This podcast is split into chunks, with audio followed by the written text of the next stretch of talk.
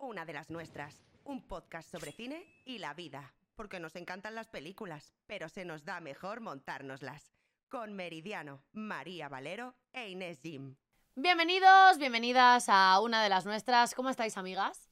Eh, uy, pues Uy. nos falta una, ¿no? Falta una amiga, ¿dónde está? ¿Meridiano? ¡Meridiano! Mary. ¡Meri! ¿Dónde estás? ¡Ay! ¡Bienvenidas a la oscuro, niñas! Necesito la marcha imperial. Música, por favor. que suene. Gracias. Yo soy Eh, tu madre. Deseaba hacer esto. Yo soy tu padre. Bueno, para los que nos estén escuchando y no nos estén viendo en vídeo, Mary acaba de irrumpir en la sala toda disfrazada de... Por esto deberíais de ver el vídeo. Claro, Solo por en esto. Spotify ponemos vídeo por algo. Bueno, ahí. Meridiano llega eh, disfrazada de Darth Vader. ¿Por qué? ¿Por qué creéis que vengo de Darth Vader? Mm, Vienes de villano. Porque hoy vamos a hablar de las villanas y los villanos favoritos del cine. Esos personajes que no esconden sus oscuros, como el resto de seres humanos que intentamos, pues, domarlos. O eso espero, espero que no haya ninguna psicópata entre nuestras oyentes. Dicen Oh, que sí. uno de cada tres es psicópata, así que alguna de aquí lo es. Si no, si no es ninguna amiga, eres tú. Porque el amor une, pero el odio define. Así que además hoy tenemos un invitado que a él, lo siento, es imposible no amarlo.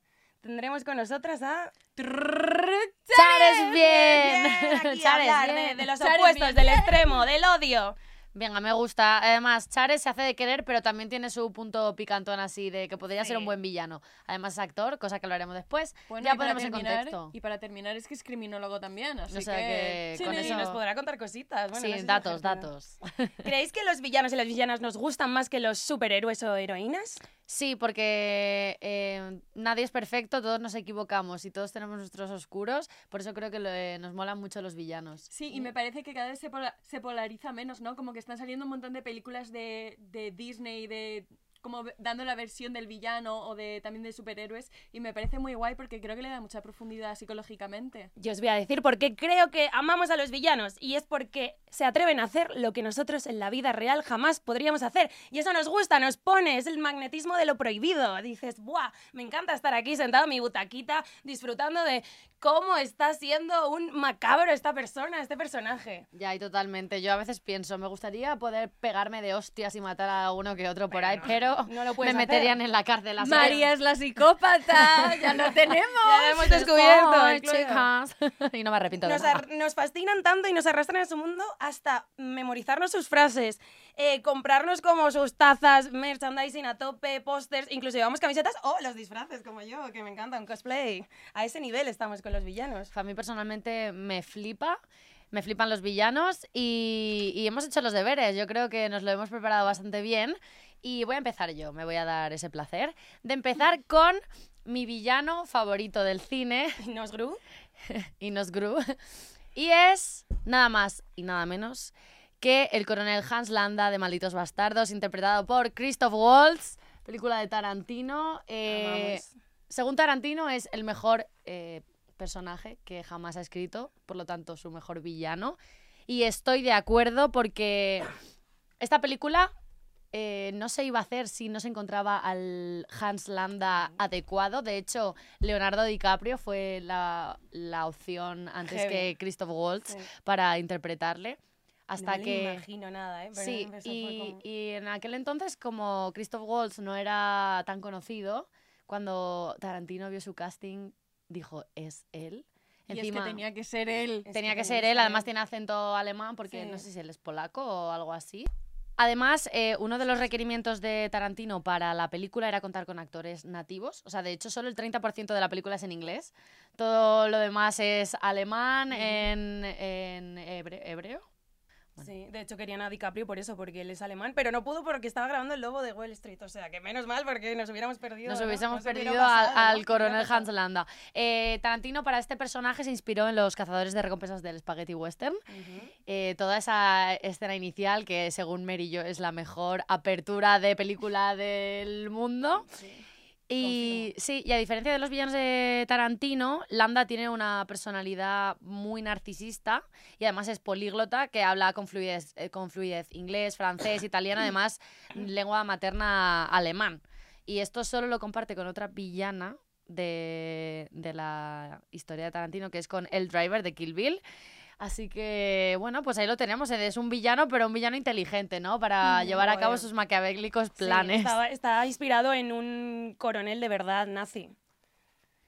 Qué fuerte. Y, y quiero leer unas palabras de Tarantino que habla sobre Christoph, que pone, me reuní con Christoph antes de llegar a la gran lectura de- del guion, ¿no? De Malditos Bastardos, y le dije, no quiero eh, hacer de esto un juego perverso, pero todo el mundo tiene mucha curio- curiosidad de saber quién va a interpretar a Hans Landa, porque nadie lo sabía. Así que Tarantino le dijo, no quiero que hagas una mala lectura de guion, pero quiero que te contengas. Es decir, quiero que leas por encima. Si puedes, si eres un 10, porque eres un puto 10 de, como Hans Landa, quiero que enseñes un 6 para que la gente no se espere mucho de ti y les sorprendas en el rodaje. De hecho, solo le dejó ensayar la escena del principio de la película. Todo lo demás, eh, los, todos los otros actores, eh, Brad Pitt, etcétera, no sabían cómo iba a interpretarlo Christoph. Entonces, creo que esa es la magia de la película, de ver esa maldad y esa frialdad sin que nadie se la espere o que, que no lo supiesen con, con anterioridad. Y estas fueron las palabras de Tarantino. No, no quiero que sepan qué tienes, no quiero que sepan lo que puedes ofrecer. Así que, con la excepción del granjero francés, tampoco quiero que ensayes con los demás actores y no quiero que, que nadie conozca tus habilidades. Y creo que es Sí. súper maquiavélico, ¿no? Porque además es tan carismático, lo ves sonriendo todo el rato y luego tiene a esa misma vez esa capacidad de hacer el mal. Sí, sobre todo la, la escena del inicio de la película en la que se le ofrece beber una cerveza. El coronel Sí. dice, no, un vasito de leche. Muy fuerte. Y, Y, la dices, pipa "Oye, que pero ¿cómo un villano va a beber Sí. un vasito de leche? Pues sí. sí, sí. Sí, se, se genera una escena muy cruda después de, de Ese esa es el mejor comienzo de- del cine, vamos. Y además eh, le, le ponen como cosas pintorescas, pintorescas, que parece casi un cuadro de Magritte, cuando llevas a pipa gigante, es como para contrarrestar, como para meterle un poco de comedia, de parodia a su personaje, porque es tan macabro que hay que meterle ahí Sí, porque creo que el coronel además, eh, no sé si sabéis de qué va la película, pero bueno, básicamente el coronel es un coronel nazi. Creo que es el menos nazi porque al final de la película te demuestra que en realidad le importa una puta mierda Solo quiere hacer el todo. mal. Solo quiere hacer el mal y salvarse su ojete y, hacer lo que él le venga en gana en cada momento Sí. para sentir ese poder, ¿no? Para sentir que, que tiene la capacidad de decidir todo el rato. Como el personaje de Hunters, que, que ni siquiera es nazi el joven y, y es como matar por matar y la violencia por la violencia, por Sí, gusto, pues por creo- placer. Creo que es así Hans Landa lo que le convierte en el villano perfecto, porque da igual del bando que estuviese, que sería siempre villano. Sí. Nunca cambiaría. Y lo hace tan bien, yo le pongo un 10. Yo también le pongo un 10. Y de vamos a hablar primero de, de hombres, así os dejo la palabra y no estoy yo mucho rato hablando. Vale. Y luego ya hablamos de las villanas. Vale, ¿Os ¿queréis que parece? continúe Venga, yo? Sí. Dale, Yo vengo vamos, con, con un clásico, no sé con cuál vienes tú, Mary, pero quizás sea el más antiguo de, de esta lista. Y es que la película que protagoniza Anthony Hawkins hace más de 30 años ya, que es El silencio de los corderos, nos da, aunque ya existía, porque ya sale previamente en otra película que se llama Manhunter, eh, a Aníbal Lecter, que es uno de los mayores asesinos y además creo que comparte mucho algo con Hans Landa, que es que te choca porque tiene otro lado, tiene una segunda faceta que es fascinante. Y es que es una persona sumamente culta, que es capaz de apreciar el arte, la música, incluso una, buena conversación, incluso. Ya lo vemos incluso la una buena comida. ¿De qué? Sí, esta persona se supone que le fascina también eh, las Comer. culi- culinarias, ¿no? Y entonces, bueno, pues para haceros así un breve resumen, es un asesino que es caníbal. Bueno, Aníbal Lecter, además Aníbal, Aníbal, el caníbal, eh, según se, se le llamaba por la prensa sensacionalista en las obras de Tom Harris, si no me equivoco. Sí, Thomas Harris, que es un escritor estadounidense que comienza escribiendo una obra en la que Aníbal Lecter es un personaje secundario, simplemente se intenta captar al protagonista mediante entrevistar a Aníbal que cumplía en la cárcel nueve cadenas perpetuas, si no me equivoco, y entonces la policía va a entrevistarle para entender cuál es la mente del criminal que realmente están persiguiendo. Pero debido a la gran, al gran potencial que tenía este delincuente, luego se le van dedicando cada vez más novelas hasta llegar a tres. La primera, que es El silencio de los corderos, en el que es protagónico, es eh, por Anthony Hawkins. Luego en la segunda también, pero se cambia Judy Foster, que tienen ahí además una conexión en El silencio de los corderos, que es brutal porque es como él por fin empieza a ser humano con alguien. Y de hecho se ve durante la película como esa relación va mejorando y cada vez es más extraña de atracción, de entendimiento, incluso de familiaridades, como no entiendes muy bien si hay un factor romántico o un factor de familia. Sí, paternal, ¿no? Por su parte, Sí, sí, incluso. sí, sí. Porque ella va como periodista muy joven, que nada tiene que ver con todas las otras personas que han ido a entrevistarle al- a la cárcel. Entonces yo creo que eso a él también le llama la atención. Y ve esa ternura, esas ganas de empezar en una profesión, ¿no? Y como que él incluso la apoya y le ayuda en eso. Sí, es muy fuerte. Sí, después es cambiada por Julian Moore.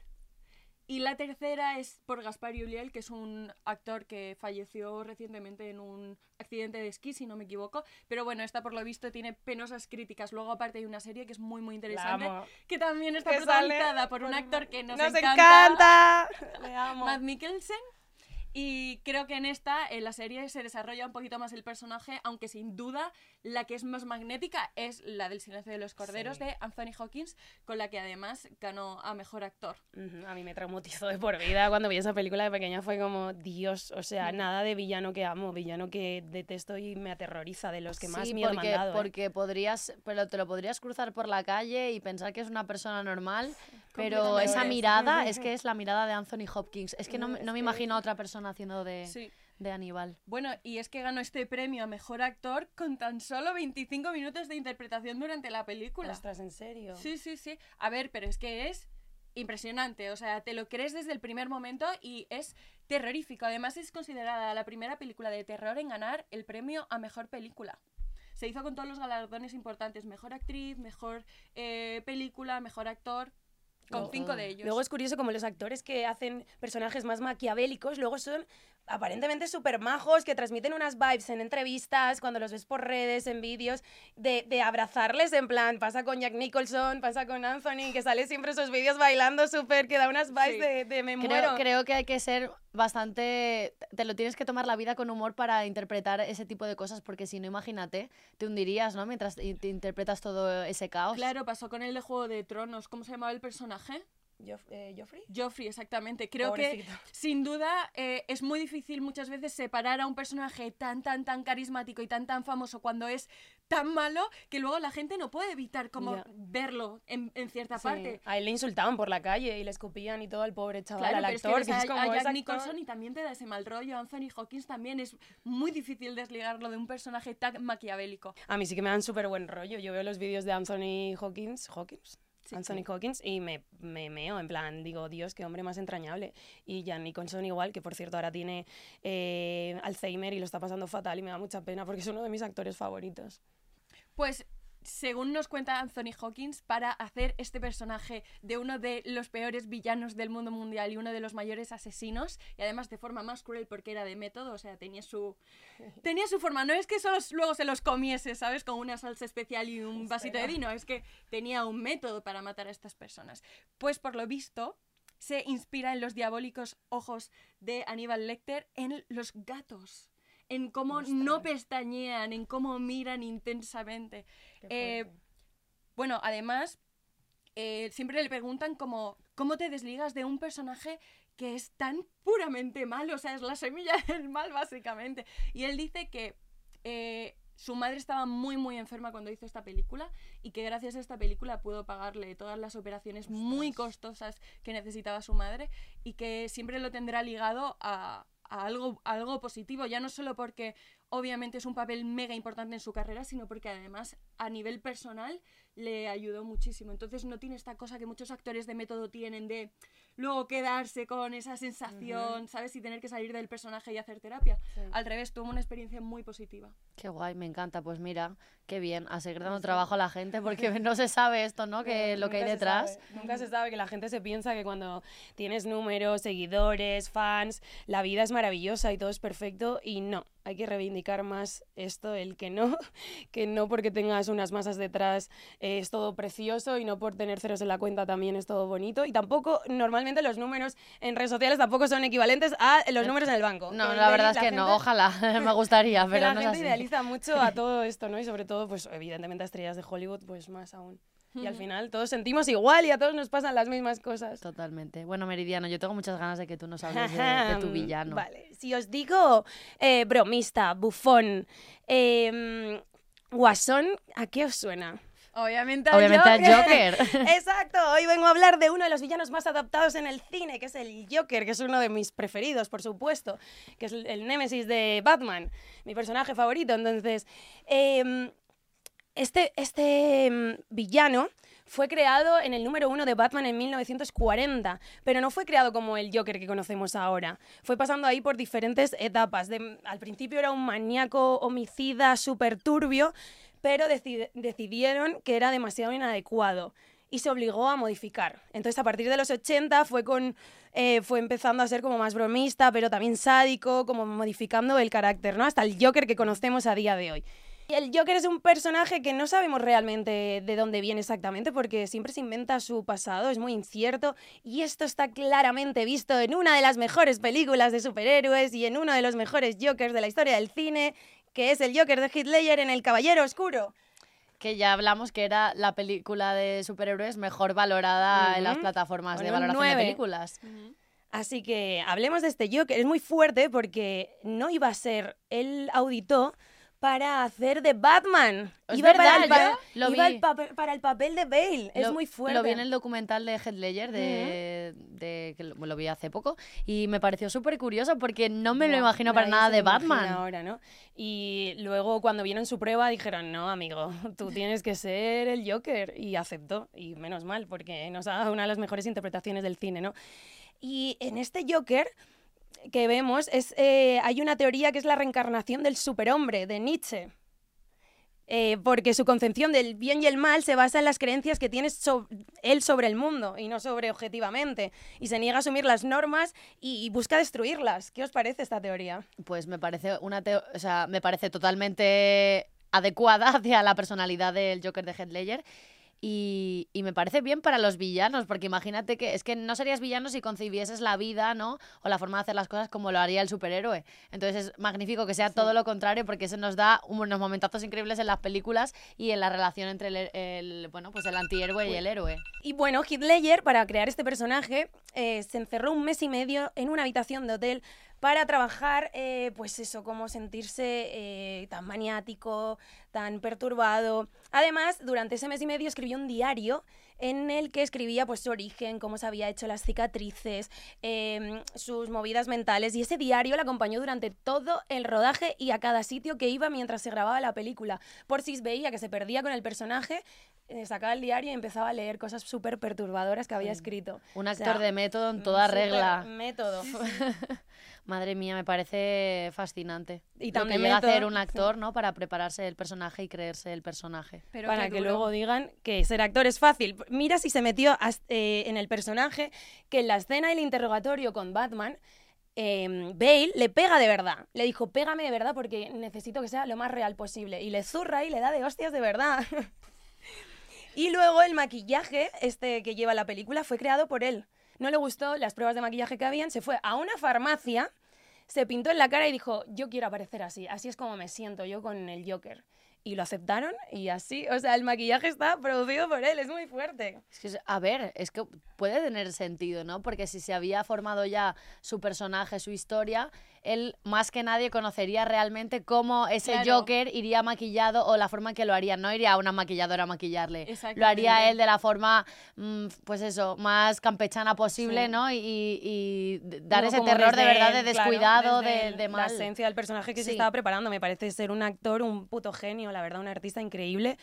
Y ganó el Oscar a Mejor Actor, pero eh, nos dejó, nos dejó antes de, de que pudiera subir a recogerlo. Y le dieron el Oscar, se lo dieron a Michelle Williams, que era su, su novia por aquel entonces, hasta que su hija cumpliera 18 años. Y de hecho, en la película hay un homenaje a su hija cuando está en, en el hospital, vestido como de enfermero, lleva una tarjeta, mm, de, como si fuera de la médica, que pone Matilda, que es el nombre de su hija. Qué bonito, no sabía. Qué guay. Cuando la vuelva a ver, me fijaré en esos Sí. detallitos. Y luego eh, Joaquín Phoenix, que también hizo el Joker, que lo amamos, me encanta, es un Joker muy diferente. Eh, le dedicó el Oscar, un trozo de su discurso fue para él, porque resulta que fueron compañeros de piso. Cuando se ¡Ostras! estaban formando, cuando eran súper jóvenes, eh, Mm. fueron compañeros de piso. Entonces él, en el discurso se lo diga y le dice, gracias para el mejor actor que he conocido nunca. Y se me ponen los pelos Jolín, voy a de- llorar, te lo juro, qué emocionarme. emocionante. Qué duro. Uf, sí. Y ahora tenemos un futuro Joker que es Barry, a ver si lo digo bien, Barry Keoghan, Keoghan, Keoghan, ¿cómo se dice? Joder, no lo sé. que hizo el casting para Enigma en la película de, The- de The Batman de Matt Reeves y le dijeron, no, tú no eres Enigma, tú eres el futuro Joker. Y no, me parece increíble porque es el tío más perturbado ahora mismo de Hollywood. Yo creo que es el futuro psicópata Sí. por Y excelencia. si habéis visto el tráiler, la risa es... O sea, ya solo la risa da muchísimo. que No, pero él eh, últimamente le estamos viendo Sí. en muchas producciones y me- es una persona que va a sorprender, eh, le queda mucho Sí. recorrido por delante. Yo espero que lo acepten porque es un actorazo y sabéis lo que pasa con estas cosas, ¿no? Como ahora con Robert Pattinson, que no lo aceptamos porque nos gusta mucho Bale. Y es como mm, aceptar que hay muchos eh, personajes y muchas clases de Joker, incluso en los cómics y de Batman, tío. O sea, está guay eh, ver nuevos actores eh, representándolos. Y, y él en el sacrificio del ciervo sagrado a mí me dio un miedo que digo, Dios Ya. Mío. A mí me parece que es un actor que le va a costar un poco salir del papel de psicópata de y de porque tiene tiene una cara que ya de por sí da un poco de mal rollo, ¿no? Como que hay Sí. algo que no está bien. Sí, Pero- porque en, en- en Las almas en pena de Inisherin Sí. hace como de tonto y a mí me da mal rollo también. Sí, pero lo hace muy bien. Muy o sea, es que es admirable. No sé, Oda Barry Keoghan, no sé cómo se dice, pero no pasa nada. yo le queremos igual. y todo el tema de villanos está muy bien, pero yo vengo ahora con lo que más me interesa a mí son las villanas. Esto no está tan visto en el cine, ¿no? Que haya tantas mujeres villanas, suelen ser más hombres porque generalmente los papeles son siempre para los hombres. Así que me gusta hacer Sí. hincapié en este tema porque voy a hablar de una villana que me gusta mucho, que es Cruella de Vil. Todos sabemos que Cruella de Vil mm, viene de la película 101 Dalmatas, que realmente es una villana terrible porque solo quiere matar a unos cachorros para hacerse unos abrigos, pero tuvimos la gran suerte de que la grandísima Emma Stone nos ha protagonizado la precuela de esta villana y hemos podido conocer sus raíces, ¿no? Desde una perspectiva muy distinta. Amamos, Emma Sí. Stone, te quiero. No fue la única persona que interpretó a Cruella, también lo hizo Glenn Close con, con dos, fi- eh, o sea, dos largometrajes, si no Sí, recuerdo mal. es. Sí, pero esta, no- esta película de Emma Stone ha, reinver- ha reinventado a la nueva Cruella y nos, eso es porque nos gusta conocer el comportamiento de por qué los villanos se comportan de esta manera. Y esta película está ambientada en Londres durante el movimiento punk rock de los años 70, por eso lo podemos ver en todo el vestuario que es maravilloso, que está muy inspirado en Vivienne Westwood y en el que hay un conflicto ¿no? con otra diseñadora en que sus diseños son más Christian Dior, ¿no? más recatados y luego llega esta Cruella nueva a romper un poco con, con la moda de aquel entonces porque es, ella sueña con ser una diseñadora de moda. Admiro muchísimo las interpretaciones de Emma Stone porque de repente te hace un La La Land, que de repente te hace un Cruella de Vil. En plan, es com- completamente lo contrario. Es que es. Y, y me encanta, me encanta. Y del mismo modo que, mm, que eh, puede interpretar a una villana, también le da un poco de humildad, ¿no? Porque al principio se, de la película podemos ver como ella pues es muy humana, eh, es realmente una buena persona, pero que luego se va corrompiendo un poco con ese poder de llegar a ser la mejor diseñadora. Entonces me gustaba la idea de, de la nueva Cruella de Vil, me gusta. ¿Vosotras qué villanas del cine amáis? Yo quería hacer un apunte y es que creo que todas las historias de todos los malos, hombre, hay gente que es súper mega ultra psicópata, ¿sabes? Pero casi siempre puedes entender mucho según sus circunstancias y mucha gente está eh, formada por precisamente todo, todo lo que le ha dado forma durante su vida y su pasado. Entonces es muy guay revisionar las historias de los malvados para entender qué fue lo que les llevó a ser de esa manera, porque muchas veces hay cosas que son injustificables, pero también hay muchas cosas que se pueden llegar a entender. Yo oh, quería comentar, voy a hablar de La huérfana porque es una película que a mí me gusta mucho de mi infancia y creo que es una historia que me dejó así como con ese misterio que me encanta, no solo como de miedo. Eh, pero quería hacer un apunte a la otra madre de los mundos de Coraline que yo creo que es un personaje villano increíble. A mí me encanta, además me encantan los mundos de Coraline. Ya te iba a decir, ¿creéis que a Inés le gustan los mundos de Coraline? Siempre hay un momento en el que lo nombra, le encanta. Sí, sí, sí. Es sí, bastante y- perturbada la peli. Y también quería mencionar algo que ya he mencionado, que es Gone Girl. El personaje de la mujer es Sí. una pasada. Horrible, lo detesto. Es una pasada. Pero- Villana que odio. Ya. Pero es muy buena porque la odias por eso. En 2009 sale la película, la película La huérfana, que es una película de thriller, terror psicológico, entre comillas, pero no es a lo que estamos acostumbrados como de jumpscares, como de, de pum, me pasa esto y te da miedo, ¿no? Sino que es algo mucho más psicológico y a mí me encanta cuando se desarrolla esa personalidad. Em, además, el actor más conocido de esta película no está frente a las cámaras, sino que está detrás. Y es, ¿podéis adivinar quién es? ¿No? Es Leonardo DiCaprio, es ¿Qué? productor de esta película. ¡Ostras! No tenía ni idea. Sí, sí, sí, sí. Está dirigida por Jaume Collet Serra, que es un director español que Sí. además ya había dirigido La Casa de Cera, Muy si no me bueno. equivoco, en 2005. Ostras, La Casa de Cera. Soy Sí, muy amante de esa película. películas de miedo. Sí, es muy crack del género de terror. Y es que eh, lo más aterrador de esto, y en contraposición a Aníbal Lecter, que es una ficción, esta historia está basada en hechos reales. Esto es muy fuerte. Yo cuando lo descubrí dije, ¿qué qué?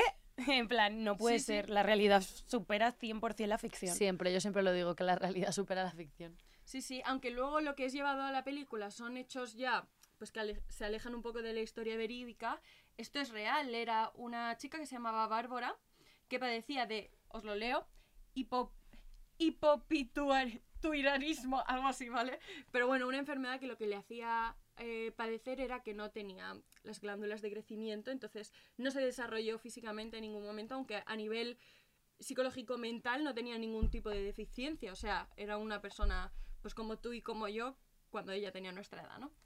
Eh, pero sí que tenía problemas mentales, que obviamente es lo que hace que el cóctel molotov aquí se, se agite bien y termine explotando. Y es que con un cuerpo de niña, pero con una mente un poco psicopática, decide generar como su plan maquiavélico para eh, controlar a los adultos que están eh, en su vida y conseguir lo que quiere, que no son con buenas intenciones. En la película eh, es adoptada por una familia estadounidense que tienen dos hijos y ella pues juega un poco con las mentes de los padres y les pone en contra mientras que maltrata a los niños que forman parte de la familia y ella al ser una adulta realmente tiene así como una semi-atracción con el padre que lo que hará será intentar pues deshacerse de todos los demás para quedarse con el padre. Habla un poco de esta obsesión. Pero realmente esta niña eh, en la historia real eh, no dista tanto, porque lo que hace es fingir ser una niña para ser adoptada por una familia que son dos hermanas que tienen también dos hijos y las manipula de tal manera que acaban en una secta controlada por un hombre que se llama el Doctor, a la que ella ya pertenecía previamente, que tenía que ver con la religión, donde hay canibalismo también. Parece ser que me gusta el tema. Madre mía. Jolín. Jolín. Abusos No, no, es sexuales. fuerte. Se te ponen los pelos como escarpias. cosas muy duras y acaban encerrando a los hijos de, de la- una de las mujeres en el, en el sótano, en una jaula, desnudos, con sus propias heces, mientras que los maltrataban. Y estaban obsesionados con la historia de Hansel y Gretel y los, les daban de comer para luego comérselos a ellos. De hecho, algunos de, o sea, aparecieron como con trozos faltantes de, de carne. De hecho, imaginaos cuál fue el panorama que uno de ellos muere antes de que haya un juicio. Pero es que lo más fuerte de esto es que ella consigue escapar porque al ser prácticamente una niña nadie se creyó la versión de las mujeres de que ella les había manipulado y solo recibe cinco años de cárcel y tras esto huye y vuelve a cometer exactamente lo mismo. Sí, se Fíjese era un niño. fuerte, de país, de mía. todo, sí, sí, manipulaba a todas las familias. Es Claro, muy fuerte. ella al final no llegó Cambiaba a de cometer identidad. ningún crimen, ella manipuló a la gente para que lo hiciese. Peor. Entonces, por eso, yo creo que a mí me gusta mucho el villano que, que con su inteligencia consigue hacer lo que quiere. Es mal. que saber que eso Jolín. existe de verdad, de hecho sigue existiendo, en plan es real. Quiero recalcar la interpretación de la actriz principal, que es alucinante, o sea, de verdad consigue como darte ese miedo, pero no entender muy bien qué está pasando, y así como... ¡Ah! Y es que se inspiró en justo el villano del que os hablaba antes. Ella eh, cogió mucho de su interpretación de Aníbal Lecter, interpretado por Anthony Hawkins. Qué Qué guay. fuerte. Pues ahí, mira, ahí lo Así que tienes. relacionado. Te- por eso te Sí. gustan los dos, porque están relacionados. Es verdad, yo antes no lo he dicho, pero el Joker de Ledger se inspiró en Alex de la Naranja Mecánica y del cantante de Sex Pistols también. eh, se cogió ahí cositas. Qué Qué guay. fuerte. Ah, bueno, esta señora a día de hoy tiene alrededor de 50 años y está suelta. Está viva, está viva, sí, viviendo. Está viva y no se sabe su paradero. ¡Qué miedo! Por favor, no confiéis en los niños. no son de fiar. Cuidadito. Cuidadito. Pues yo vengo a hablar de una de mis villanas creada por mi director favorito, como no, de Quentin Tarantino. Una de las miembros... ¿Miembros? ¿Miembros? Miembros. Una de ¿no? las miembros. Una de las miembros. Sí, ¿por qué no? Porque estamos en una de las nuestras. Del escuadrón asesino Víbora Letal. La némesis de Beatriz Kido. Su nombre clave es Crótalo de California, porque le falta un ojo. Ella es. Sí, el driver. Me encanta, me fascina. Estoy enamorada de este personaje. Yo es me villana que amo. Driver contigo. Yo también, sí. Sí, nos Uf, encanta. Me he disfrazado más de una vez, pero me encantaría como tener cosplay eh, como una copia, una réplica. Sí. El bueno, el bueno, que me hizo bueno. una chapuza una vez ahí. Buah, me flipa ella. Eh, es sádica, es arrogante, no tiene ningún tipo de empatía ni moralidad. O sea, y además es como, la- yo creo que de las más crueles de- del escuadrón, porque mata por, por placer. Mm. Me parece terrible. Sí, Y- yo decía por eso que el coronel Hans Landa y ella tienen ahí común, cositas, sí. sí. Me gusta. Y tiene una de las escenas más míticas del cine de Tarantino, que es ella en el hospital silbando. Esa. mm, mm, que me da un miedo, me da un terror. ¿Os suena? Sí, la canción de Bernard Herrmann. Eh, la hizo para una peli que se llama Nervios Rotos. De los, eh, del, del 68. Y es brutal, porque si veis el cartel, es que es muy Tarantino. Tarantino Sí. ese, ese tío que es especialista en, en coger inspiración y transformarla y hacerlo mejor, la verdad, es decir, y no es porque lo ame. Ya, es que el universo Tarantino ya lo hablaremos en un capítulo porque Sí, hay para hablar hay ahí, pero... Vamos, eh, bebe todo el rato de un montón de pelis que dices, no he escuchado esto en mi vida, pero luego son súper interesantes. Eh, bueno, pues ¿sabéis por qué se quedó sin un ojo? ¿No? Porque como es la más gamberra y la más arrogante y la más chulilla, ¿eh?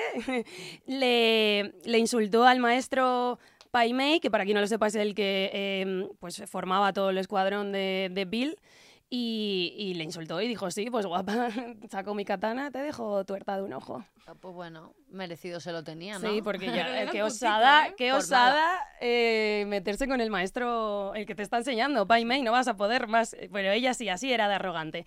Y luego, además, enfrentándose a Beatriz Kido, intentando matarla, mm, pues Beatriz Kido le quitó el otro, el izquierdo. Pues Así venga. que sigue viva, pero en el universo Tarantino, evidentemente, pero ciega.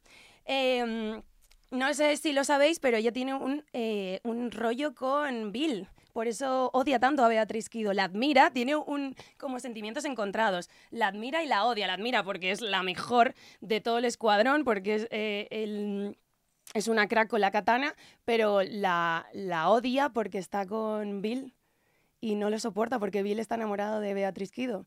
Y entonces por eso se presentan el día de la boda y matan a todos los invitados y la, ma- y la intentan matar a ella. Ostras, venganza total, ¿eh? Venganza absoluta, pero no lo consigue porque Black eh, Mamba es la mejor y sobrevive ahí a tope. Y luego quiere venganza y por eso tenemos una de las mejores películas de Tarantino, para mí la mejor, y dicho por él también es de las mejores. Em, y el origen de este personaje en el que se inspiró Tarantino viene de la película sueca, atención, The Call Her One Eye, del 74, y es un thriller de venganza megaturbio, de una prostituta que quiere venganza porque la utilizan y bueno, bueno, tenéis que verlo, lo pondremos ya en las publicaciones, en la película, porque vamos, deberíamos quedar para verla. Y también del concepto japonés Nippon Kegadoru, no sé si lo he dicho bien, Kegadoru, que es un fetichismo donde una mujer at- ataviada con vendas crea de sí misma un aspecto de debilidad que provoca atracción protectora. ¿Qué te parece? Buah, ¿habéis visto la película La doncella? Creo que sí. Hablan es de mis un favoritas. de esto. Sí, Claro. joder, no lo sabía. Ella es obligada a, a recrear esas Qué imágenes fuerte. que forman parte de un montón de cuentos. Sí. Ostras. Pues lo fuerte de esta actriz es que sufrió muchísimo de pequeña, eh, Dariel Hanna se llama, eh, porque tenía síndrome de Asperger. Ostras. Y autismo, sí, que es una- un- uno de los síntomas es tener autismo y pues le hacían mucho bullying de pequeña y ella se, refug- se refugiaba, joder, eh, se refugiaba en las películas. Esto os va a sonar porque vamos, yo también conté que de pequeña me pasaba lo mismo y me refugiaba en el cine y viendo películas dijo, joder, yo quiero hacer esto, yo quiero ser actriz. Y consiguió ser actriz y joder, tremenda Jolín, actriz. tremenda actriz y tremendo Sí, papel. Y estuvo ocultándolo durante 50 años que tenía eh, Asperger para los rodajes por si le condicionaba a la hora de que no le diesen papeles. Joder, pues te a menudo mm, papelón te has marcado con el driver, eh, una tía que tiene autismo y muy fuerte. Jolín, eh, pues más admirable todavía todo el Muy trabajo que hizo. Ya la miraba de antes. Qué Claro. guay, qué increíble. Porque Las cosas que aprende una. Bueno, eh, yo os quería preguntar cuál es vuestra villana Y villano favorito, así rápido, de series. Que siempre hablamos de cine, pues de series. Uf, TikTok, TikTok. Yo diría que me encanta The Voice. Wow. Y me parece que todos son muy villanos. En plan, incluso los buenos tienen lados oscuros. Sí. Y eso me encanta, pero los villanos, villanos, me flipan. Me parece un serión y me parece muy entretenida, además, que es muy importante. Y como villana diría una que no es como villana al uso, pero creo que tiene como un, un problema así con la moralidad muy grande y creo que tiene mucho que ver con lo que hemos hablado hasta ahora. Así que diría Alex de The Morning Show. The Morning Yo Show. diría Changreta de Peaky Blinders. Dios mío, Adrian Brody. Adrian. Ah, nunca sé decir bien su nombre, pero me entendéis. Es increíble, me parece el mejor villano de toda la serie. Y la hermana Jude de American Horror Story. Ostras, yo estaba pensando de mujeres, digo, diría alguna de American Horror Story, así que me sumo a tu carro. Y de villano diría Goose de Breaking Bad. Yo no he visto Breaking Bad y me Joder. van a matar por esto. Pues sí, bueno, el malo malísimo, eh, pero un capo también. O sea, es, villa- es villano que amo, porque amo la serie, así que lo amo. Nos encanta, yo también, Changreta y Youth, eh, la hermana Youth es villanos que amamos. Bueno, os he traído un juego que justamente viene por esto. Villanos que amas o odias. A ver, ¿Vale? Entonces yo digo uno y me decís amo o odio. ¿vale? Vale. Annie Wilkes de Misery. Yo odio. Repugnante, es la fan extrema. Uf, Mm, pero es que lo que repugno mucho luego lo amo. Venga, lo, no me gusta, venga, lo odio. La odio. Yo es que la amo mucho como villana. Entonces la amo. Yo como actriz sí, pero en este papel es como te odio, eres te odiosa. Lord, Lord Voldemort de Harry Potter. Le amo. Yo odio. Me gusta Yo- Tom Riddle cuando es pequeñito. Yo le odio. Yo le odio, no lo soporto. Nos jode ahí todo.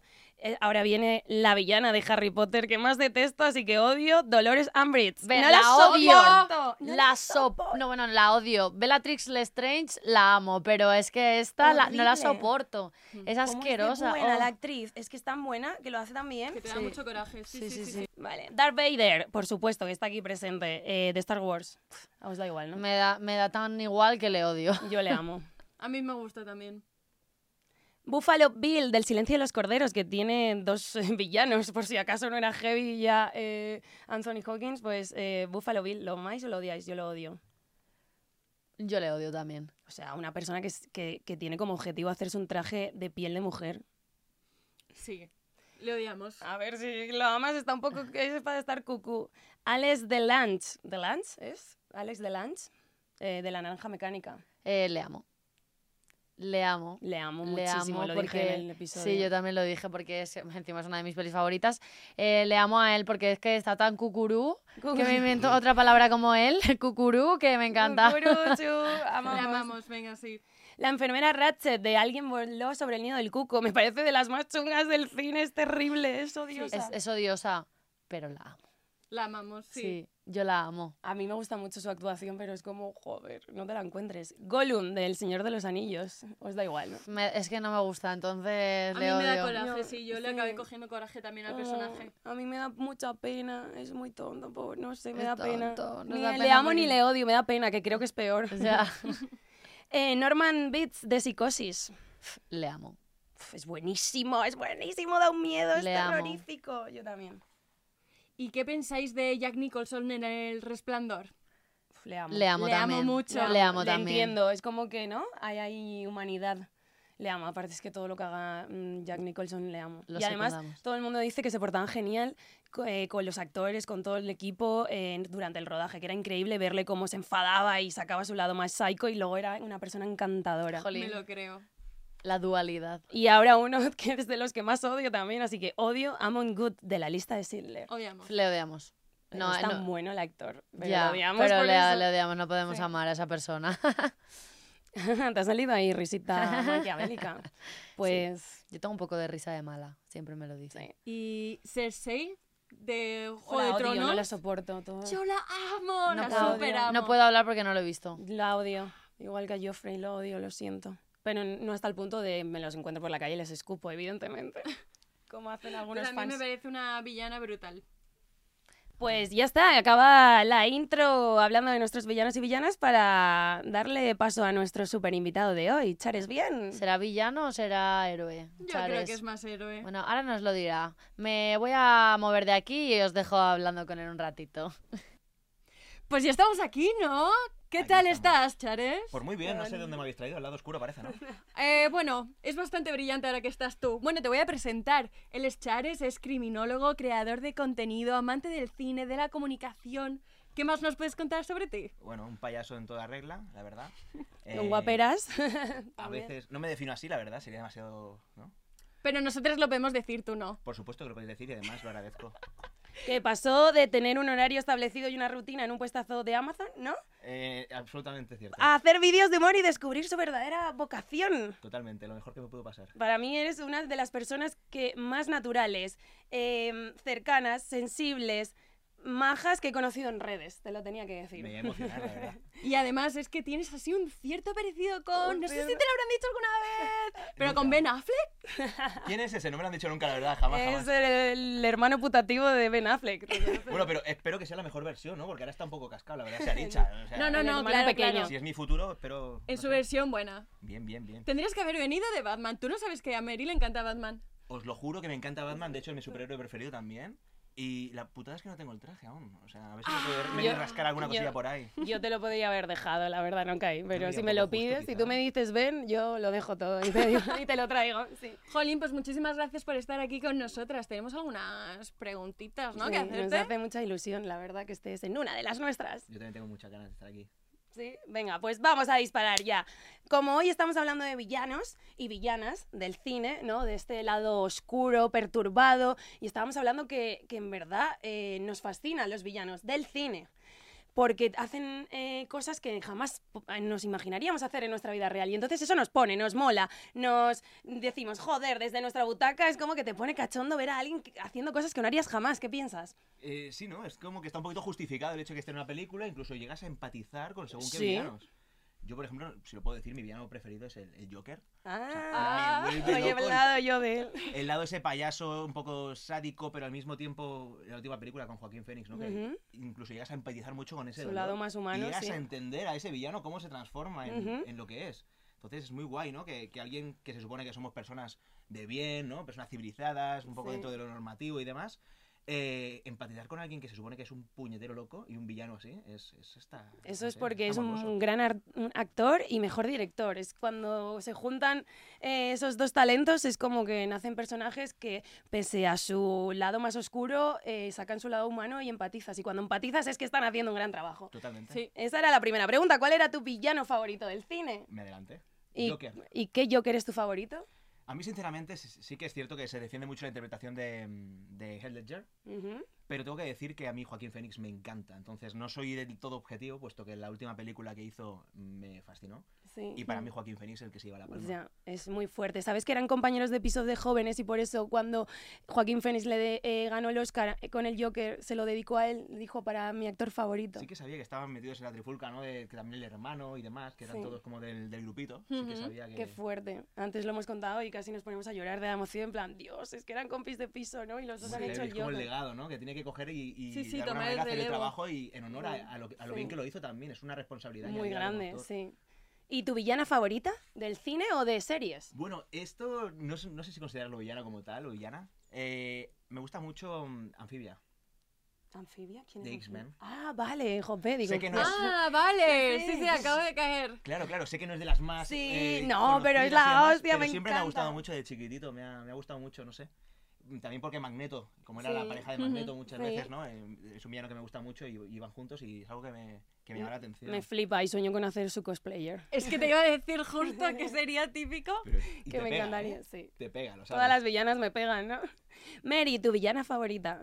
Bueno, y nosotras vamos a pasar así un poquito también a lo personal, porque como ya sabrás, nos gusta mezclar el cine con también nuestras experiencias. Y yo te quería preguntar si eres capaz de decirnos en alguna situación en la que tú hayas sido el villano. Joder, yo creo que he sido más veces villano que héroe, la verdad. Guau, ¿En serio? No nadie lo sí, diría. sí que es cierto que, bueno, eh, a ver, eh, muchas veces hacemos daño a las personas sin querer, ¿no? O a veces eh, hacemos cosas que no están del todo bien. Situaciones concretas en las que te pueda yo decir eh, que he sido un cabrón, un cabrón, honestamente no. Porque tampoco es que sea aquí una mala persona, ni mucho menos.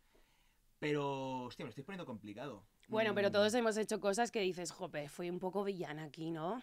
Qué mal, sin intención, Sí. evidentemente, de hacer mal, pero jope, qué villana fui o qué villano fui. Por ejemplo, yo, bueno, cuando era más jovencito y tal, eh, tampoco es que sea un vejestorio ahora, era un poco desapegado a nivel, Viejo joven. a nivel de relaciones, sí que es cierto que no tenía nada serio, pero en el tema amoroso pues era un chico bastante libre. Eh, no quiero decir que fuera el típico golfo, ¿no? Pero, Bueno, si estás no, soltero, oye, cada uno Sí hace y disfruta de su sexualidad como quiere. Totalmente. He podido hacer daño sin quererlo por, por bueno, por, por sentimientos y demás que, que se han volcado y Sí. no eran recíprocos. O por no entender tampoco, como no tener ese, mm, ¿cómo se dice? Esa madurez emocional de, ¿no? De ser consciente de lo que estás haciendo. Ser un poquito inconsciente. Ujú, También Bueno, hemos, aprender al fin y al cabo, así que bienvenido sea, ¿no? obviamente, Claro, estamos claro. aquí para eso y lo que nos queda en el camino de la vida. Aquí esto es el ciclo sin fin de, de aprender, ¿no? Es que es imposible siempre ser el bueno, o sea, eso es una fantasía que no existe y de hecho aprendemos siempre de los errores, así que tenemos que ser los malos de la película todo el rato, no queriendo, que eso es lo que nos diferencia de estos villanos de la A mí- televisión A y del cine. A mí la gente que me dice que lo hace todo bien y que no se equivoca, eh, red flag absoluto, creo que eres el peor villano. Tú, Warning. Hipocresía, eso no existe, eso no existe. no, me, no te lo Eso son las películas de Disney y aquí... Y ni eso, que también hay muchos villanos y villanas. Si pudiese ser un villano por un día sin tener repres- represalias, ¿eh? este es el botón de la dislexia. Y yo siempre lo utilizo porque soy disléxica, así que. ¿Represalias? ¿Qué harías? ¿Qué, qué haría si fuera villano? Eh, yo creo que... Bueno...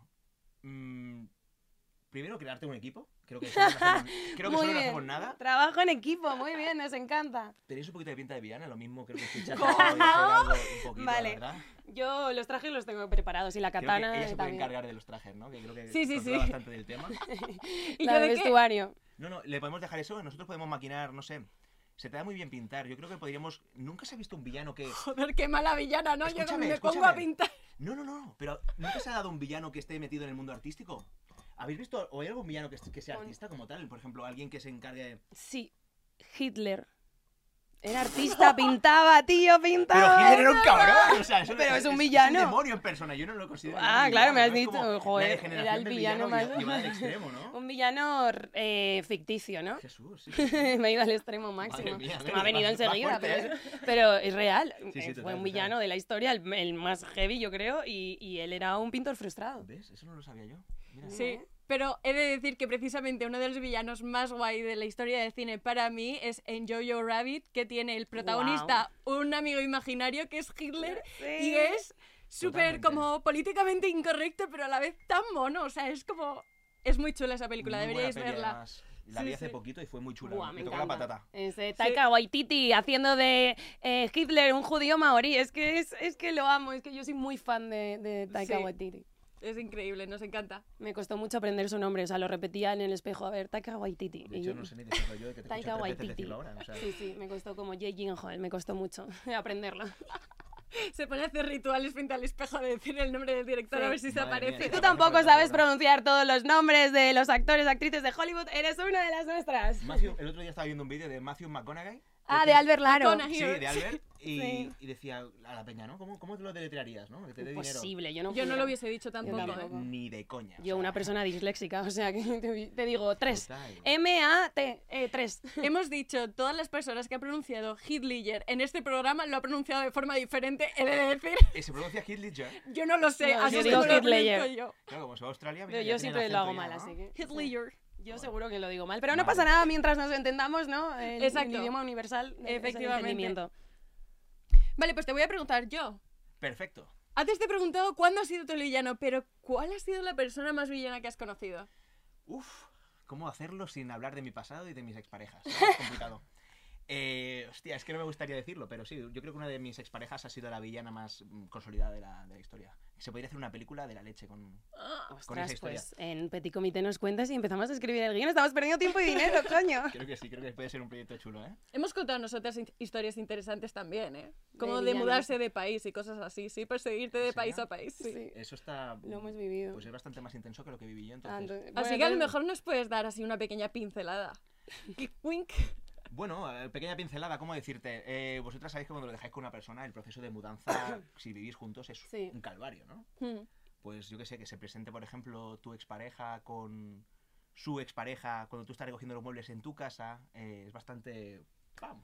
¿sabes? Un poco de shock. Sí. Sí. Pues eh, podemos meterlo en la película si queréis. Bueno, pues Vale, me eh, parece eh, bien. ¿Sí? Son, son flojitos, así a grandes rasgos. Es flojito para las cosas que hemos vivido aquí en una de Vaya las por nuestras. Dios. O sea, de tíos que en los que eh, nos gustaban, hemos quedado y resulta que se ligaban a tías teniendo novio para eh, robarles en sus casas, cosas rollo cámaras, tal, no sé Me qué, supera, a ese sí. nivel. Hasta, no sé, eh, yo que me fui de after con un pavo que estaba en busca y captura Eh, me parece que y me vino la superáis. policía. O sea, Te falta calle. pero yo creo que os gustan tanto los villanos que ya lo, lo queréis evidenciar en vuestras propias Sí, claramente es nuestra culpa Yo creo porque que- lo- yo creo que los buscamos in- inconscientemente. tenéis vosotras, ¿no? A lo mejor tenemos un imán. Sí, creo debe sí, ser. tenemos un imán. Vivimos Magneto. en el lado oscuro, es nuestra zona de confort, ¿no? Joder, ya me contaréis, chicas, porque esto va para largo, ¿eh? Fuera con, con, en vez de un cafelito, una cervecita. Por supuesto.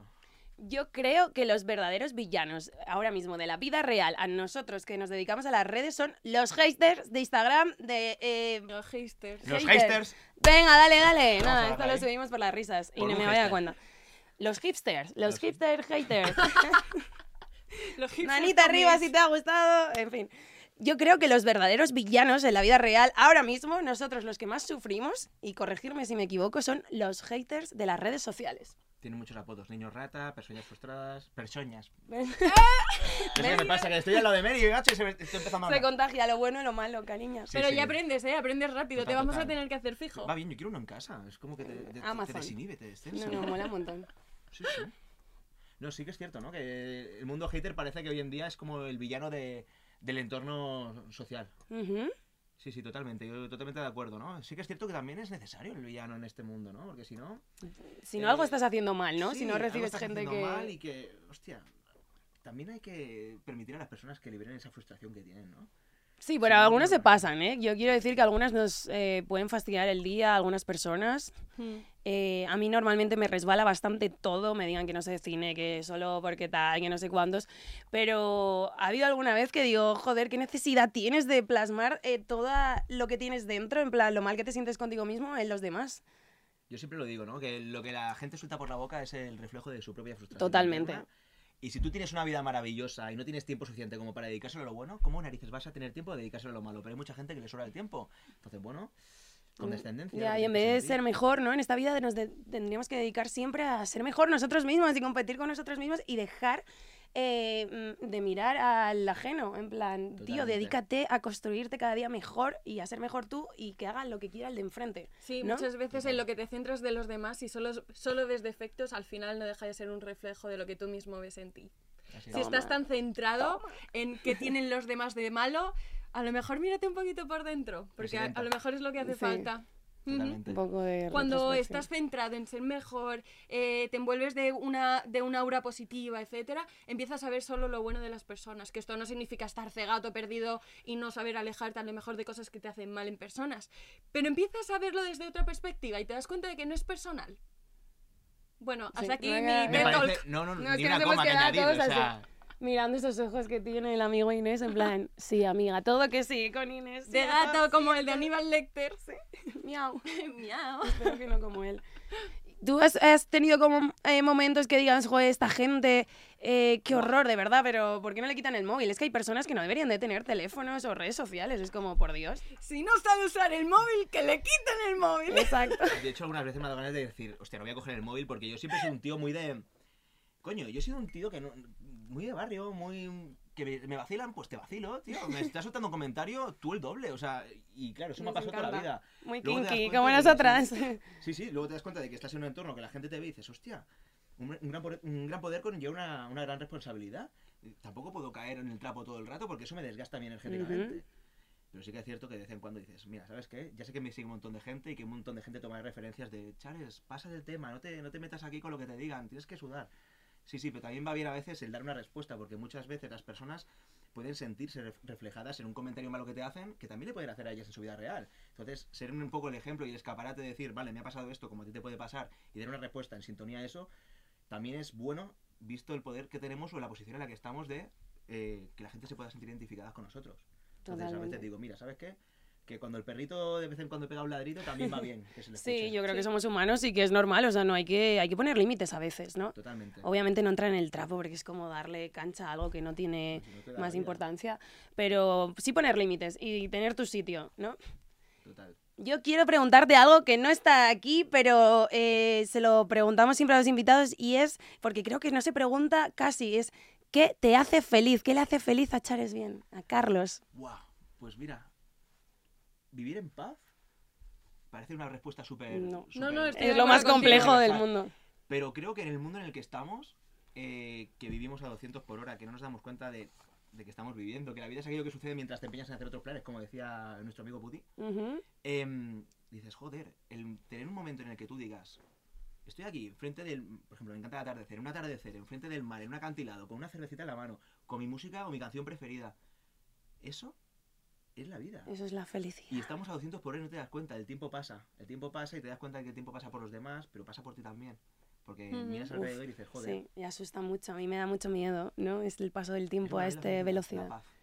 Mm, Es muy difícil, ¿no? Pues, o sea, no me parece nada sencillo porque me parece lo más complejo. Es como yo, vamos, la ansío constantemente. Hay veces que la encuentro, pero enseguida viene algo que me la nubla y es como dominar eso porque al final está en ti, ¿eh? Totalmente. Porque problemas va a haber siempre y cosas externas va a haber siempre. Entonces, dominar que eso no te afecte, wow, me parece, vamos, si lo, has- si lo consigues y ya has ganado en la vida. Es un trabajazo, ¿no? Al fin y al cabo la felicidad es, es- es el camino, es la actitud que vas, bueno, que vas Sí, es actitud. vida, Yo creo que la felicidad es actitud más que lo que nos rodea o lo que tienes o dejas de tener. Y tienes razón, es el camino y no es el resultado. Y siempre estamos centrados en llegar a la meta, ¿no? La, la felicidad es la meta y en realidad Sí. es cómo vives ese camino, porque nunca hay... Mira, acabas de decir Sí. una cosa que, que la escuché el otro día en, en redes y dije, qué mensaje más potente. Quien ama, eh, quien ama caminar llegará más lejos que quien ama el destino. Efectivamente. Cuando Uf, te enamoras del proceso, cierto. llega el resultado. Pero si solo amas el, el resultado, te perderás en el proceso. Totalmente, cuando lo Y tienes dije, vas a querer "Guau". otro, ¿no? Wow. Me acojoné, dije, qué puta ¿Qué? pasada de frase, ¿Ahora tío. qué hago con esto? ¿Cómo la sostengo? Te lo juro, dije, wow. Esto me recuerda a una cosa de los Rolling Stones, que salió Mick Jagger en una entrevista y dijo, "Mm, de lo único que me arrepiento así a nivel el grupo, música, el tal, es no haber disfrutado los comienzos en los que ansiábamos ser súper exitosos, Buah. súper conocidos. Y dice, éramos tan felices y teníamos tanto y solo ansiábamos estar en la cima que yo ya no voy a poder volver atrás, voy a poder seguir saboreando el éxito, la derrota, pero no voy a poder saborear eso que sentíamos ahí. Y me arrepiento mucho. Y nos pasa Muy fuerte. también que estáis aquí en el mundo y, y demás Sí. que eh, hacéis las cosas por pasión y sin darte cuenta es muy fácil pasar de la pasión a la fijación por un objetivo, por una percepción, por Totalmente. resultado. Y te acabas desencantando del, del origen, que el origen es hago esto porque me gusta. Porque lo Entonces te conviertes esclavo de tu pasión y ahí es cuando empieza el problema. Sí, me Totalmente pasa. de acuerdo con, Con Mick Jagger. Yo lo agoté, me pasó de pequeña con la danza, lo amaba mucho y empecé. Y hubo un momento en el que me di cuenta de que no lo estaba disfrutando nada porque era como, solo veía normas, cómo hay que hacerlo, y presión, y no sé qué, y no sé cuánto. Y luego me pasó con las redes sociales un poco, que yo empecé haciendo moda y belleza y ahora soy, bueno, mi pasión siempre ha sido pintar. Y creo que aprendí las suficientes veces, la cagué lo suficiente como para darme cuenta de que realmente lo importante que era para mí la pintura, que además creo que no lo, re- no lo tomé antes como algo principal porque sabía que no iba a saber gestionarlo bien, para aprender a, a hacerlo de una forma en la que la disfrutase a cada Total. paso y que no me cegase el querer ser X o estar en X estatus de pintura. Me da igual ser la m- top, se- eh, top eh, ventas, me da igual vender mis cuadros lo más caros posibles. Yo lo único que quiero hacer es poder vivir de esto. Me da igual si más o menos, pero disfrutarlo. Totalmente. Que además solo compites contigo mismo, en plan, siempre estamos como en la fijación de, guau, pero sí, este está aquí, y es como, somos nuestros únicos Total. competidores. A mí esto me pasó con la interpretación y tuve que dejarlo de lado porque decía, es que no puede ser que lo que más me gusta en el mundo me esté frustrando. Es que no puede ser. Entonces tenía ya una relación tóxica y lo aparté. Total. Y dije, ya me conciliaré. Y con el tiempo me concilié, claro que sí. bueno, ahora vamos a ir con una parte súper divertida que yo me voy a ir. Va a venir nuestra compi María Valero, la persona más divertida de Instagram. Mr. Loba soluciona problemas. Bueno, tengo que decir que tengo una persona muy graciosa de Instagram también aquí ahora a mi lado. Y vamos a hacer un jueguecito, ¿vale? Que lo hemos llamado el- el- la película según el mood. Vale. Entonces te voy a decir como unas situaciones y tú tienes que pensar una película que recomendarme si pasase algo así, ¿de acuerdo? Vale. ¿Te voy a Tengo- justificar la respuesta o no hace falta? Si crees que puede ser una buena justificación, sí, Vale. ¿vale? No, no, aquí no hay presiones, aquí lo que tú quieras. Eh, vamos a empezar por algo que tenga sentido y luego se me va a ir la puta olla, si te parece bien. De puta madre. vale. ¿Tienes una primera cita con alguien que te gusta mucho? Vale. ¿Qué película le pones? En mi casa, por ejemplo, la cita. Por ejemplo. Vale, si es en mi casa, entiendo que ya hay como cierta complicidad. Le pondría una película que sea un coñazo. Para los cinco minutos ya que diga, oye, mira, ¿qué tal si nos vamos a otro lado? Le podría poner, por ejemplo, ah, Confusion. Es bastante cutre. Confusion. Kung, Fu Panda. Piraña 3D.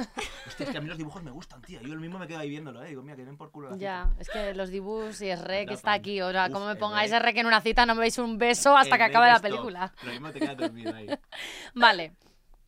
Eh, quedas con alguien en tu casa para dejarle. ¿Qué película le pones? Hostia. Curioso, ¿no? Poner una película a alguien cuando le dejas en su casa. En tu casa. A ver, eh...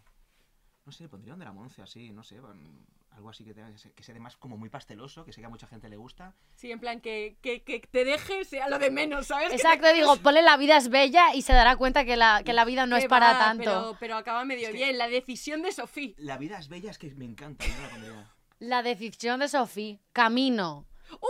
Ponle alguna de esas y luego se dará cuenta que que te dejen tampoco es tan importante después del, del drama que acabas de O tomates verdes fritos también, que es así larguita de la Muncia. que- Venga, me gusta, me gusta. Vale. Tienes un día de mierda y necesitas ponerte una peli para animarte. ¿Qué peli te pones? Ah, resacón. Resacón en Tailandia, por ejemplo, o en Las Vegas, me flipan. Sí. Sí, sí, sí, sí. Las Te ponen feliz. absurdas, me ponen muy feliz. Creo que, joder, es tan desgraciado lo que le sucede en tan poco, en una noche que digo, mi vida es una maravilla a comparación de esto. Pues sí, o sea, es- es- una es- puta noche. Pero me gustaría vivir una noche así, no te lo voy a sí, negar. menos el tatuaje en la cara, eso no, ¿es? Eso son cositas que es... Bueno, en mejor, el- mejor en- Inés, ¿no? Que se En el, tatúe la cara. en el tú. culo también a mí estaría bien, ahí no se ve. En el culo está bien. Sí, en el culo sí. A mí si me dejáis en una fiesta así, yo me acabo tatuando la cara seguro, así que me tenéis que cuidar. No, Sí. te sacamos de fiesta, ¿qué coño? Te tatúas. Ahora lo, ahora lo haces por decirlo. Ahora de aquí nos vamos a por unas cañas. Vale, eh, ya no tengo más apuntadas, pero voy a inventar. Em, tu suegra es la persona más odiosa del mundo y le quieres poner algo para hacerle sentir muy incómoda. ¿Qué le pones? Uf.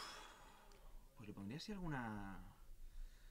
Tipo subida de tono, no sé qué podría ponerle yo ahora. Mm, Yo he ido más por lo grotesco, ¿Lo grotesco como qué?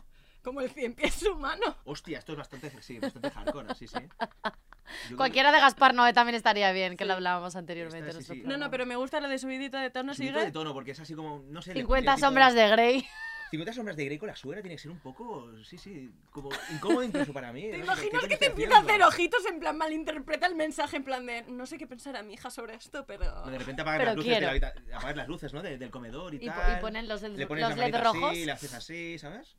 Uy, uy, Eso uy. estaría bien incómodo, ¿eh? Joder. ¿Nos pasaba cuando veíais eh, la tele con vuestros padres más jóvenes y salía alguna cosa así subidita de tono en alguna película algo que hacías así? Tía, Mirabas a tu padre y tu padre te miraba a ti, tú como... Yo es que lo veía con mi abuela, porque yo vivía con, con mi abuela prácticamente. Claro, cuando salía un besito, una escena de que una, una teta al aire, ¿no? Un- una nalguita así y tal. Yo estaba como, uy, Tenso. la yaya, a ver cómo me mira. Y la, y la yaya estaba así, como mirándome a ver si miraba o miraba a ella. Como diciendo, niño, no mira esto, que esto, esto es una guarrería. ¿eh". Sí, sí que me ha pasado, sí. Vale. em, a ver alguna otra situación que se me pueda ocurrir. Vale. ¿Te has enterado de que uno de tus mejores amigos se ha liado con la tía que más te gusta del mundo sin decírtelo? Entonces le tienes que poner una película con, una in- con algo indirecto para decirle, he captado el mensaje, lo sé. Eh, mira, la vida es bella, creo que puede ser muy buena. Sí. Sí, esa dualidad, ¿no? De cómo hacer que algo dramático se pueda convertir en un, en un juego. Al fin y al cabo es eso. Le harías preguntitas mientras. Esto no te, no te recuerda. Diría, buenos días, princeso. ¿Qué? ¿Has soñado toda la noche con ella, no? ¿Sabes? Iríamos Me por gusta. ahí. Sí, ¿Tú- sí. ¿Quieres, quieres eh, tomar el mando de esta entrevista y eh, pensar alguna situación? Mira, voy a preguntaros a vosotras, ¿no? A ver, vamos a, vamos a ver, vamos a ver. Eh, mira, ¿qué película eh, es la que elegiríais si tuvierais que estar con vuestro ex en casa durante un mínimo de dos horas? Y tuvierais que poner una película, porque mira, pues la conversación no, va- no da para más y tampoco es que queráis estar hablando mucho con esa persona. Uf. A lo mejor alguna de las que hemos mencionado de villanos. Sí, alguna de villanos. Venga, yo eh, voy a utilizar la mía. Voy a utilizar alguna de silencio de los corderos, Aníbal Lecter, algo así. Pues yo pondría un musical como para animar un poco la... Hostia, los musicales, los hemos olvidado. Sí, claro. lo- lo está- los grandes olvidados. Le pondría un, un Chicago, un algo así, ¿no? Para que mientras yo, pues yo qué sé, me metería la canción, estaría tan dentro de las canciones que se me olvidaría que está mi ex Los ahí. miserables, para jugar Sí, con- la indirecta un poquito, ¿no? También. Mira ahí. toma. Esta es buenísima. Está chulo. sí, O. La La Land, que La tiene La un Land. final bastante parecido a lo que tendría yo con mi ex, ¿no? Porque Sí. es decir, ya no estaríamos juntos. Justo. Lo siento por el spoiler. Pedazo spoiler, no Sí. lo sabía. Yo no- soy de los pocos que no, que no he visto esa película, creo. Pues deberías. Ah, pues muy mal. Cuando es el final. María, o sea que no sé si tengo muchas ganas ya. Sí, el proceso, siempre el proceso. Vale, El vale, camino, el El camino. camino, El el camino, camino. el camino, claro que sí. ¿Alguna más que se te ocurra así De por momento, preguntar? no, ¿Y tú, no, Inés? no. Venga, va, No. lánzate a la piscina alguna, alguna No. así, ¿no? No. No, venga, tengo una última.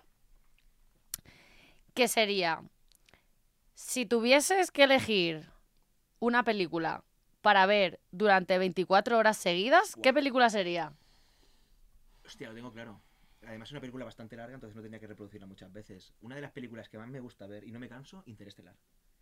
Me revienta la cabeza, me envuelve y cada vez que la veo es como que saco una conclusión nueva. Entonces se me puede hacer bastante ameno el tiempo. Cre- ¿Creéis que algún día vendrá alguien que no nos diga la película Interestelar? Porque cada ¿En vez serio? que ¿Lo preguntamos... dicho ya muchas veces? Sí. Me voy de aquí, tío. No soy, no soy especial y soy único. Anda ya, no se dice esto. No eres especial, lo sentimos. Joder. Es el colmo de los colmos. Hacemos un podcast de cine. A ninguno de los tres nos Nos gusta, gusta Nolan y, todos y todo el mundo nos habla de ¿No os Nolan. gusta Nolan? No mucho, no. No No, no simpatizamos mucho con él. Ya nos gusta el resto del mundo, ¿no? Por lo visto, así que... Sí, sí. Pero no te preocupes porque tú sí nos gustas. Oh, gracias. Sí. A me- aunque me pesar. guste Christopher Nolan, A ¿no? pesar. de- pesar sí. de... ¿Creéis que deberemos, deberíamos darle una oportunidad a Nolan? Yo creo que no. Ya da muchas oportunidades. No se pueden dar más oportunidades a un director que a un exnovio. No voy a superar eso ya nunca más. y hay unas preguntas, eh, Chares, que hacemos siempre a todos los invitados. Entonces te las vamos a hacer a ti para indagar así un poquito en ese corazoncito. Y es, ¿qué película te cambió la vida o te marcó muchísimo? Pues lo tengo claro. Eh, Forrest Gump. Es una película que me tocó muchísimo. La vi mm, siendo muy chiquitito. Y me dio, bueno, mucho a entender que no importan las dificultades que pueda tener una persona, que al fin y al cabo puede estar en los acontecimientos más importantes de la historia de su país. Y es algo que dices, joder, telita. Mm. No, dan- no no tiene que dar nadie un duro por ti para que seas el puto crack. Es verdad. Ujú. Me encanta Forrest Gump, me parece una película súper inspiradora. Y también sería de esas que cuando estoy en el mood feliz me la pondría, Sí. ¿no? Para, Sí, para potenciar el sentimiento de felicidad. Coincido. Y que si y que por mucho que huyas de X cosas, igual siempre vuelven a aparecer, ¿no? Como, Totalmente. como Jenny. Jenny. Qué bueno. Sí, sí, sí, sí. ¿Y en cuál te gustaría quedarte a vivir? ¿En cuál te gustaría ser un personaje? Hostia, curioso. Mm, si te digo algo así tipo de acción o superhéroe sería mentira porque, coño, están todo el rato frenéticamente. ahí Qué en- ansiedad. Sí, qué Todo ansiedad. el día. el que quería no. la paz. Claro, entonces si hay que buscar paz, eh, me tuviera que quedar a vivir en alguna película. Hostia. Alguna sí que te gusta mucho su estética, que dijes, ostras. O algo así que, o sea, con las películas puedes viajar al futuro y al pasado, también piensa en eso. Totalmente. Es que sé que me vais a mandar a tomar por culo, pero me encanta el rollo espacial, el rollo este de, de interestelar de misión en, el- en la galaxia. Me fliparía por Star Wars. Ah. Me sí. meto ahí. Mira, a tomar por culo Nolan. Mira, también me me, meto en Star Wars, que me flipa. Con Mary vestida de Darth Vader. Con Mary vestida de Darth Vader, por supuesto. Con Baby Yoda aquí en mi pecho, que me vuelvo loco con Baby Yodi. O sea, tengo que decir que soy súper fan y súper friki de Baby Yoda y de Groot. Me encanta Groot. Groot también. nos gusta. Ah, pues sí, mira, Guardianes de la Galaxia sería muy guay, siempre con viene la- buenísima la banda sonora hora. también. Sí, sí. Sí, Mola, sí. sí, como para conocer cosas nuevas, ¿no? Porque ya hemos visto muchas cosas del pasado, ¿no? Claro. Entre el, el instituto aprendiéndonos la historia, las películas de historia, de no sé qué, pues me mola el futuro también, ¿no? Sí, para tía, descubrir cosas sí, sí, nuevas. sí. Y para acabar, ¿qué personaje, tú que eres actor, te hubiese encantado interpretar en el cine? Mira, yo tengo clarísimo. eh, vuelvo a insistir, el Joker me fascina. De hecho, creo que interpretar a ese personaje sería la bomba. O sea, no solo por ser un villano, sino por también ese toque macabro, un poco esquizofrénico, ¿no? ¿Qué, to- qué toques le podría dar Chares al Joker, a un nuevo Joker? Hostia, joder, con toda la humildad, de- con toda la humildad del mundo, porque me estoy metiendo aquí en un marrón y un Ah, no, berenjenal. aquí humildad ninguna, Sí, aquí sí. somos los putos amos todos O y tú vas a interpretar al mejor Joker del mundo, así que habla, Eh, ¿cómo va a ser? Joker zumbado, ¿no? Eh, Zumbado, eh, loco, eh, que sienta miedo a la gente al mirar a los ojos. Yo creo que esa parte tétrica se la puedo poner bien, sí, sí. Qué guay. A ver, haznos una demostración. No me jodas, ¿en serio? Poniendo... Una risita. Sería como, no sé, algo tipo... Ay, mira. Pues me gusta. Yo no Sí. lo podría haber hecho mejor, ¿eh? ¡Contratado! Contratado. La lengüecita así, ¿no? Esas cositas que hace. Esas cosas raritas así Sí, sí, de, es un poco. de macabro. Sí, sí. Eh, eh, acabamos de hacer aquí el ridículo y me encanta. No, no, era una prueba y la has superado con super mega ¡Vamos! creces. ¿Quieres Que que- diga una frase del Joker. Bueno, Ah, vale. Que así, con voz y actitud del Joker. Hacer. ¿Hacemos una batería a ver quién sale mejor? Vale. No, no. Sí, Sí, sí, sí, ¡Hombre! sí, Vamos a sois hacerla. dos actores, no vale. Pero da igual. Aquí hay que meterle ovarios al asunto. amiga, ¿Cuáles que hay? A ver. muchos. Hay muchas. esta. Sí, estas, estas están bien, ¿no? ¿Por qué tan Sí. serio? P- Vamos una sonrisa. Sí, cara. ¿la hago yo? ¿Cómo la haría yo de Joker? Sí. ¿Qué cogemos esta? Sí, ¿no? Sí. Venga. ¿Por qué tan serio? Pongámosle una sonrisa a esa cara. Algo así. Haría Me yo. mola. Inés, Yo tenemos que coaccionarla. Yo voy a votaros. Vamos a ver. ¿Por qué tan serio? Pongámosle una sonrisa a. Ya ha ganado él, o sea, aquí no hay. ¡Guau! Eh, Tú has practicado en tu casa, no nos mientas. Yo, eh, sí, bueno, hubo una un tiempo que hacía mm, doblaje. De hecho, Ajá. yo me formé como actor de doblaje en, en Barcelona Qué guay. y me dio por imitar voces durante mucho tiempo y demás. Y el payaso de ahí, de Pennywise, es uno de los personajes que, que me gustaba mucho hacer. Y cuando estábamos en clase, pues siempre hacía un poquito el macabro. el- mi- Oye, guárdate esa idea para algún vídeo de Instagram. ¿Sí o qué? Tío, si tu mejor amigo fuese Pennywise, algo Joder. así, o tu novio. Para Halloween, debería ser increíble. Sí, sí, yo creo que puede, puede petarlo. Si tuvieses una cita con Penny. Joder, si tuvieses una cita con Pennywise, esa estaría, estaría guay. Sí, sí, sí. sí. estaría chuli. Bueno, pues yo creo que, que hasta aquí. Hemos hablado de muchas cosas interesantes, hemos indagado en lo más profundo del ser humano. Eh, hemos hablado de pelis de mierda, pelis increíbles, de todo un poquito, ¿no? Total. Y, hijo, qué guay que hayas venido. La verdad, que conocerte un poquito más y, y haber conocido, pues eso, tus gustos y con el cine y que nos hayas podido deleitar con toda esta entrevista. la Sí, verdad. con esa parte villana, pero también con la de héroe. Pues muchas gracias, chicas, porque ha sido un placer también desvirtualizarnos un poquito de vez en cuando, sienta muy bien. Sí, Y el compartir este ratito con vosotras ha sido villano y maravilloso. sí, te esperamos pronto por este podcast porque cuando interpretes al nuevo Joker, pues tendrás que venir, ¿no? Digo yo, Por a los supuesto. inicios de... Por supuesto. Mary, vente para acá, vamos a despedirnos todos. Bueno, nos despedimos ya de Chares. Muchas gracias por venir y estar con nosotras. Y si te gusta el Joker y no lo juzgas, eres, Eres una de las nuestras. Si pondrías una película picantona a tu suegra para insinuarte, eres una de las nuestras. Si quieres ponerle un dramoncio a tu ex y pasar un momento coñazo con él, ¡eres una de las nuestras!